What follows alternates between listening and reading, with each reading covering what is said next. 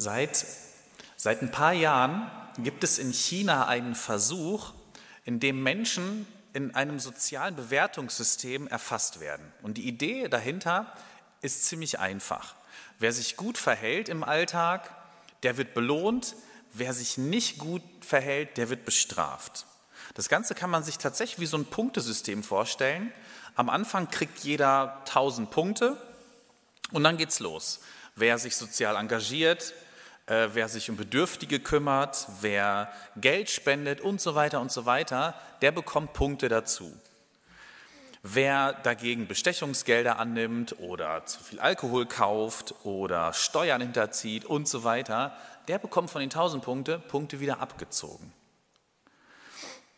Menschen, die eine hohe Punktzahl erreichen, die werden dann am Ende belohnt. Also wer eine hohe Punktzahl hat, der, der kommt leichter an Wohnungen, der äh, kommt leichter an begehrte Reisetickets, der bekommt auch einfacher einen Studienplatz und so weiter. Menschen mit niedriger Punktzahl haben eben Nachteile im Alltag, die kriegen solche Sachen dann nicht mehr so einfach. Was ich da beschreibe, das ist kein dystopischer Science-Fiction-Roman oder so, sondern man denkt, das, das gibt es doch gar nicht. Doch, das, ist, das passiert tatsächlich. Äh, und dieses Sozialexperiment wird in China getestet. Und auf diese Weise sollen Korruption, Kriminalität oder alles Mögliche, was ihr euch vorstellen könnt, was unsoziales Verhalten ist, das soll eingeschränkt werden. Und Positives, was der Gemeinschaft dient, das soll gefördert werden. Die Leute sollen motiviert werden, tut gute Sachen. Das hat ja auch irgendwie was Logisches, das hat was Stringentes. Wir wollen doch alle, dass gutes Verhalten sich lohnt und dass schlechtes Verhalten nicht belohnt wird. Das darf sich nicht lohnen, wenn man was Schlechtes tut. Und trotzdem kenne ich, zumindest hier in diesem Land, niemanden, der diesen Ansatz, äh, der, der, der dieses Experiment auch nur im Ansatz gut findet und sagt, Job, das brauchen wir hier auch. Wenn ihr das anders seht, dann kommt nachher auf mich zu. Das würde mich interessieren. Für viele ist diese Vorstellung, die ich gerade erzählt habe, der absolute Horror. Wie kann man sowas nur machen? Man wird ständig überwacht, man wird ständig bewertet, was man tut und was man nicht tut. Man muss sich absolut konform verhalten und jede Kleinigkeit, die man tut oder nicht tut, wird registriert. Das entspricht doch nicht unserem Wertesystem, oder? Interessanterweise ist aber genau das die Vorstellung, die viele Menschen von Gott haben. Irgendwie ist so ein Denken ganz tief in unserer Religiosität verankert. Dass, wenn es einen Gott gibt, er die Guten belohnt und die Schlechten bestraft. Und wenn man näher darüber nachdenkt, bedeutet das, dass Gott auch jede einzelne Handlung dann registrieren muss, bewerten muss und daraus entsprechende Konsequenzen ableiten muss. Die Religion von vielen Menschen sieht so aus, dass sie davon ausgehen, dass man sich den Himmel auf irgendeine Art und Weise verdienen muss. Mit guten Taten, mit Dingen, die Gott gut findet. Genau das, was viele Menschen an diesem chinesischen Sozialexperiment ablehnen, das erwarten sie von Gott. Zumindest, wenn man so eine Art von Religion zu Ende denkt. Religion, und dabei ist es auch ganz egal, ob sie jetzt christlich ist, muslimisch, hinduistisch oder was auch immer, basiert bei vielen, vielen Menschen genau auf so einer Art Punktesystem. Du kannst dir was verdienen und die schlechten Dinge bestraft Gott. Als ging es um so eine Leiter, die man hochklettern muss ähm, und den Weg zu Gott findet. Jetzt wisst ihr auch, warum das Ding hier steht. Das hat, sich, das hat kein Handwerker vergessen, der unten arbeitet. Ich habe die mitgebracht ähm, und die hat ihren Zweck. Also als ob äh, es eine Leiter ist und je mehr gute Taten ich tue, desto weiter kletter ich meinen Weg nach oben zu Gott. Aber jetzt kommt's. Was wir an Weihnachten feiern, ist im Grunde genau das Gegenteil und das Ende von dieser Art von Religion. Weihnachten heißt, es ist nicht mehr nötig, eine imaginäre Leiter nach oben zu klettern, sondern, um im Bild zu bleiben, Gott selber kommt die Leiter heruntergestiegen zu uns, bis ganz nach unten, wo wir sind. Weihnachten ist das Fest, dass Gott nicht nur für irgendeine moralische Elite da, sein will, die ganz, ganz viele Punkte gesammelt haben, sondern ist das Fest, dass man mit Jesus, mit Gott in Berührung kommen kann, selbst wenn man sehr, sehr wenig Punkte hat. Selbst wenn man nicht der ist, der irgendwo oben steht, der bei Leuten angesehen ist oder der von sich selber denkt, ich habe es eigentlich schon ziemlich weit hoch geschafft. Die Kehrseite des Gedankens ist dann, man kann Gott auch mit einer extrem hohen Punktzahl verpassen und ihm doch nicht nahe kommen, obwohl man sich denkt, ich habe mich doch angestrengt, oder? Das kann auf den ersten Blick erstmal verstörend klingen, aber das Neue Testament ist voll von solchen Geschichten. Mit niemandem hat Jesus sich auch so stark in die Wolle gekriegt wie mit Menschen, die in ihrem Sozialranking so eine erstaunlich hohe Punktzahl erreicht haben. Also Weihnachten, dass Gott zu uns kommt, stellt alle Bewertungssysteme auf den Kopf. Im Christentum geht es nicht darum, dass Menschen sich irgendwie zum Göttlichen heraufschwingen, sondern es geht im wahrsten Sinne des Wortes um einen heruntergekommenen Gott. Ein Gott, der mit uns Gemeinschaft haben will, ganz egal wie viele Punkte wir auf unserem Konto haben. Dazu heute eine Geschichte, und zwar aus dem 19. Kapitel des Lukasevangeliums. Ich fange mal an, sie zu lesen. Und er, also Jesus, ging nach Jericho hinein und zog hindurch. Und siehe, da war ein Mann mit Namen Zachäus, der war ein Oberer der Zöllner und war reich. Und er begehrte Jesus zu sehen, wer er wäre, und konnte es nicht wegen der Menge, denn er war klein von Gestalt. Zachäus war ein Mann, der in so einem sozialen Bewertungssystem ziemlich weit unten gestanden hätte. Zöllner zu sein ist heute ein völlig ehrenwerter Beruf, das ist ganz okay und man hat da überhaupt gar keine Nachteile mit. Zur Zeit Jesus war das ganz anders. Da galten Zöllner wirklich als Abschaum. Das fing damit an, dass sie mit Römern zusammengearbeitet haben. Römer waren wirklich verhasst, weil sie gewalttätig waren, brutal. Man konnte sich gegen die Besatzungsmacht und gegen die Soldaten vor Ort nicht wehren, das hat nichts gebracht. Und deshalb hat man sie gemieden, wo es nur ging. Bloß aus dem Weg gehen, ähm, bei einer Begegnung mit einem, mit einem römischen Soldaten kann es eigentlich nur Ärger geben. Auf gar keinen Fall wollte man als Jude mit ihnen zusammenarbeiten. Und wer das trotzdem tat, der wurde sozial geächtet und gemieden.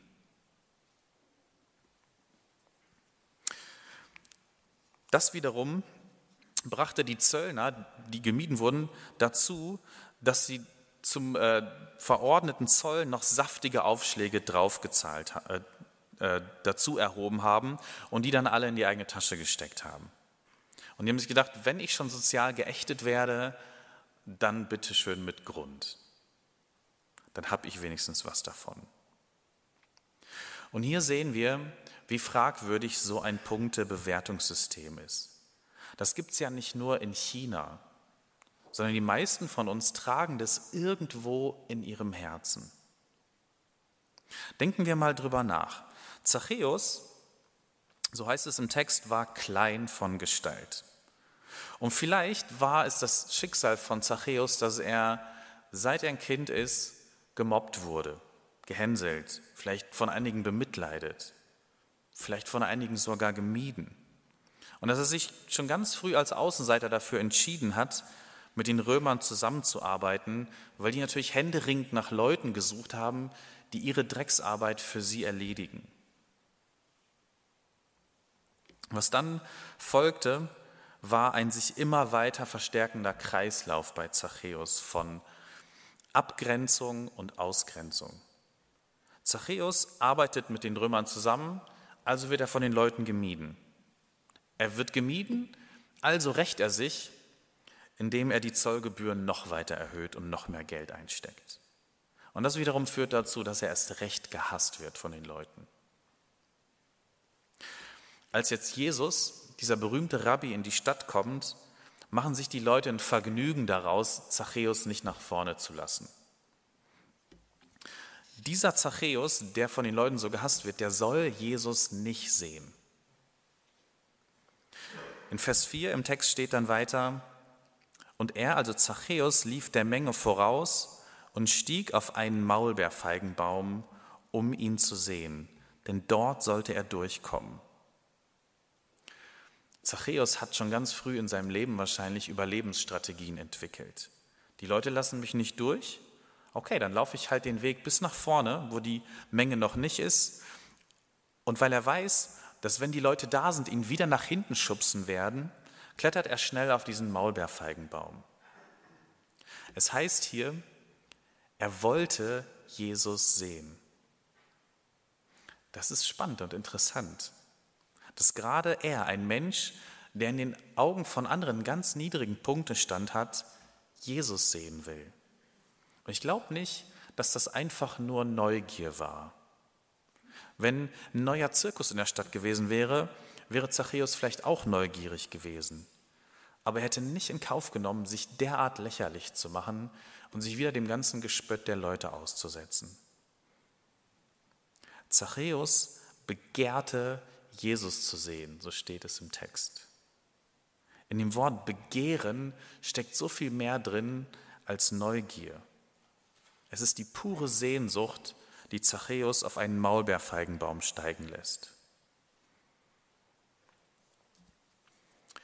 Und als Jesus an die Stelle kam, sah er auf und sprach zu ihm, Zachäus, steig eilend herunter, denn ich muss heute in deinem Haus einkehren.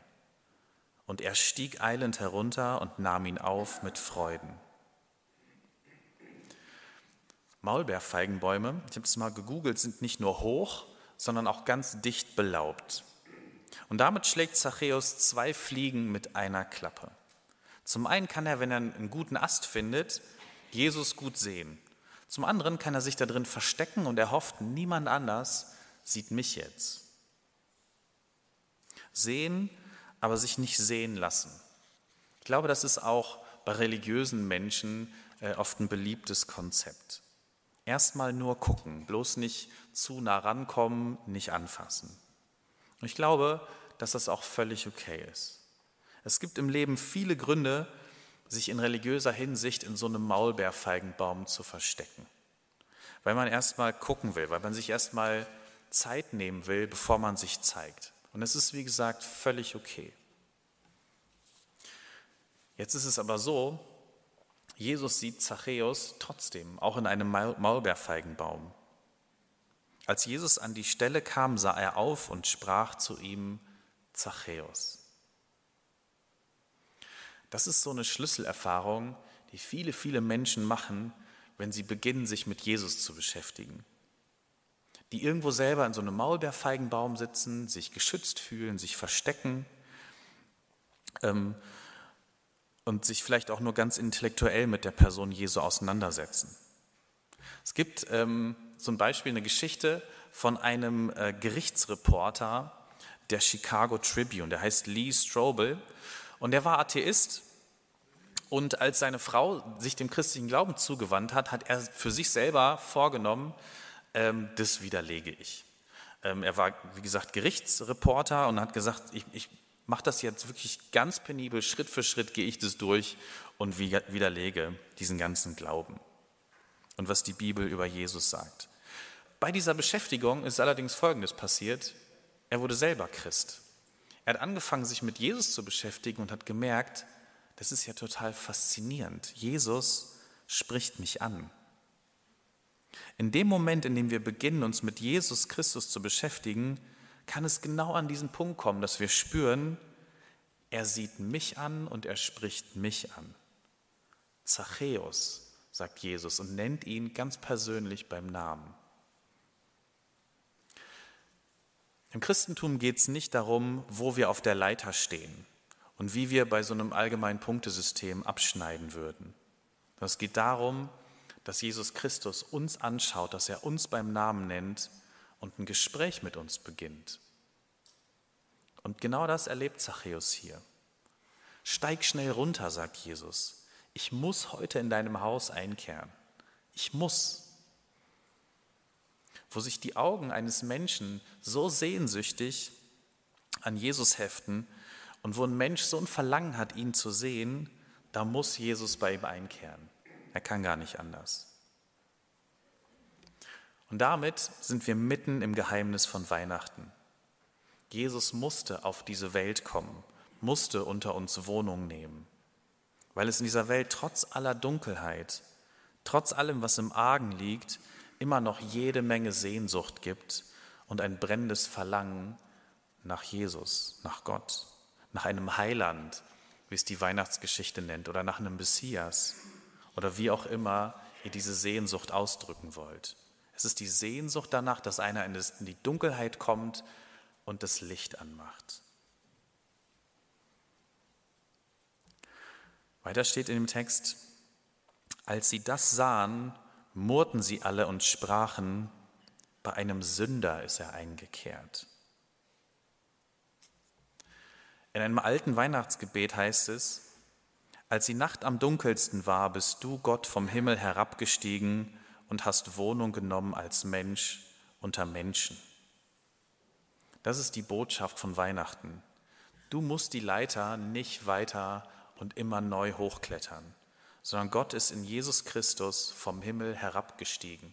Das ist auch das, was wir in der Lesung, in diesem berühmten Text in Philippa 2 gelesen haben.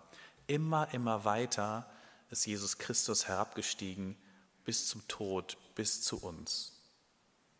Und es ist eine gute Nachricht für Menschen wie Zachäus. Es ist allerdings auch manchmal eine verstörende Nachricht für alle, die denken, ich stehe doch viel, viel weiter oben auf der Leiter als andere. Warum soll das denn nichts bringen? Man muss sich das mal bildlich vorstellen. Einige Leute klettern die Leiter immer, immer weiter hoch und immer weiter, während Jesus Christus auf der anderen Seite genau die andere Richtung nimmt und nach unten klettert. Das tut Christus, um nach Menschen zu suchen, die voll Sehnsucht auf einen Heiland warten, auf einen Gott, auf einen Messias. Menschen wie Zachäus und vielleicht wie du und ich. In Vers 8 in der Geschichte steht, Zachäus aber trat herzu und sprach zu dem Herrn, siehe Herr, die Hälfte von meinem Besitz gebe ich den Armen, und wenn ich jemanden betrogen habe, dann gebe ich es vierfach zurück.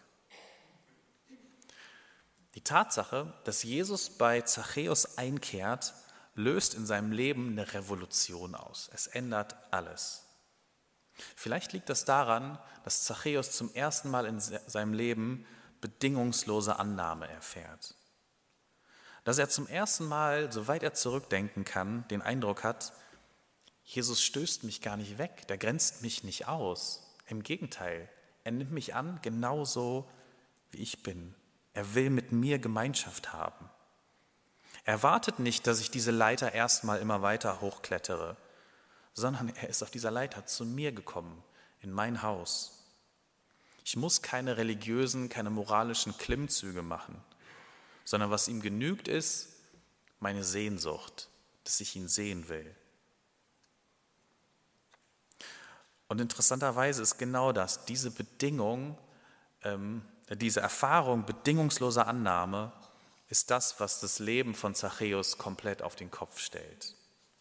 Dass Jesus nicht kommt und sagt, lieber Zachäus, jetzt war ich heute zu Gast bei dir, ähm, aber dir ist ja wohl klar, dass sich von heute einiges in deinem Leben ändern muss. Da ist so einiges problematisch. Meine Erwartung an dich ist, dass du erstens, zweitens, drittens und so weiter machst. Genau das passiert nicht. Jesus ist bei Zachäus zu Gast, er isst und trinkt mit ihm und er sagt kein einziges Wort in diese Richtung, was er von ihm erwartet, keine Silbe. Es ist einfach nur Liebe, die Zachäus erfährt. Liebe heißt, ich will mit dir zusammen sein. Und bedingungslose Liebe heißt, ich will mit dir zusammen sein, ohne dass du dafür irgendwas tun musst. Außer, dass du mich an deinen Tisch einlädst. Und als Zachäus diese Erfahrung macht, ändert sich für ihn alles. Ich nenne das das Paradox der Veränderung. Also eine echte, eine ganz tiefgreifende Veränderung in unserem Leben passiert nicht durch Gebote, passiert nicht durch Befehle oder Aufforderungen oder dadurch, dass jemand an uns rumnörgelt oder uns droht, Und auf diesem Weg können wir immer nur äußere Veränderungen bei einem Menschen hervorrufen, vielleicht kleine Veränderungen und das unter großer Anstrengung.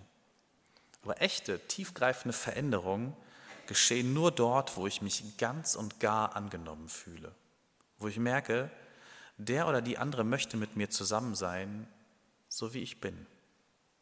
Das ist das Paradox der Veränderung. Ich verändere mich nur dort, wo ich mich bedingungslos geliebt fühle. Ich verändere mich nur dort, wo ich mich gar nicht ändern muss. Zachäus hat fast sein ganzes Leben lang diesen Eindruck gehabt, eigentlich muss ich ein anderer sein, damit andere mich mögen und mich akzeptieren.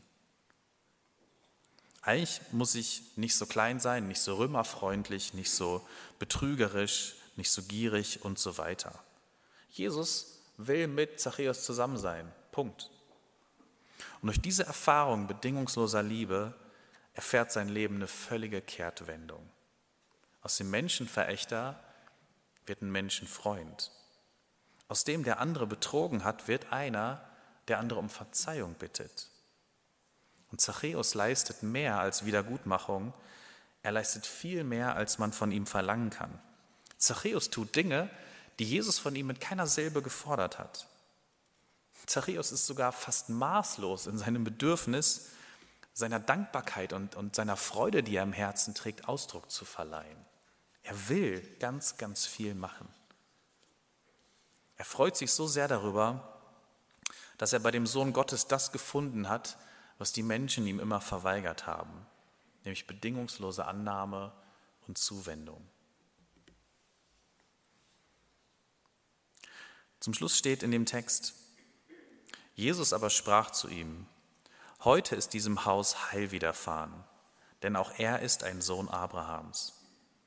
Denn der Menschensohn ist gekommen, zu suchen und selig zu machen, was verloren ist. Heute ist diesem Haus Heil widerfahren. Nicht nur dem Zachäus, auch die Menschen um ihn herum profitieren plötzlich von, von diesem Geschehen. Erst die Menschen in seinem Nahbereich, und dann immer weiter in größeren Kreisen, so als ob man einen Stein ins Wasser werfen würde. Wenn Jesus bei einem Menschen einkehrt, dann bleibt das nicht folgenlos. Liebe verändert alles. Zachäus hat diese Erfahrung bedingungsloser Liebe gemacht und er kann anschließend gar nicht anders, als diese Erfahrung weiterzugeben, als das zu erzählen und das auch ganz praktisch umzusetzen. Weihnachten ist das Fest, dass Gott in Jesus Christus mit uns Gemeinschaft haben möchte, bei uns zu Gast ist. Sehr persönlich und sehr konkret. Ob wir unten oder oben auf dieser Leiter stehen. Ob wir bei anderen Menschen hoch angesehen sind oder gar nicht. Alles, was wir brauchen, ist diese Sehnsucht, dass ich begehre, Jesus zu sehen. Die Sehnsucht, dass Gott es auch in unserem Leben hell macht. Denn der Menschensohn ist gekommen, zu suchen und selig zu machen, was verloren ist. Ich bete. Jesus, danke, dass du vom Himmel herabgestiegen bist. Danke, dass du Gemeinschaft mit uns haben möchtest, genauso wie wir sind. Dass du uns so liebst, wie wir gerade sind. Manchmal stehen wir weit oben auf der Lebensleiter Bewahre uns in solchen Momenten davor, auf andere Menschen herabzuschauen. Lass uns nicht stolz, sondern dankbar sein. Und lass uns nicht satt und zufrieden werden, sondern halte die Sehnsucht nach dir in uns wach. Manchmal haben wir aber auch den Eindruck, auf der Leiter ganz unten zu stehen. Manchmal aus eigener Schuld, manchmal weil uns die Umstände dazu treiben. Lass uns nicht resignieren und nicht zynisch werden. Und ich bitte dich, öffne uns das Geheimnis von Weihnachten, dass du gerade auch für uns, für mich auf diese Welt gekommen bist. Dass du bei mir, bei uns Gast sein möchtest, genau wie damals bei Zachäus. Schenke uns die weihnachtliche Erfahrung, dass wir bei dir bedingungslos angenommen und geliebt sind, denn deine Liebe verändert alles. Amen.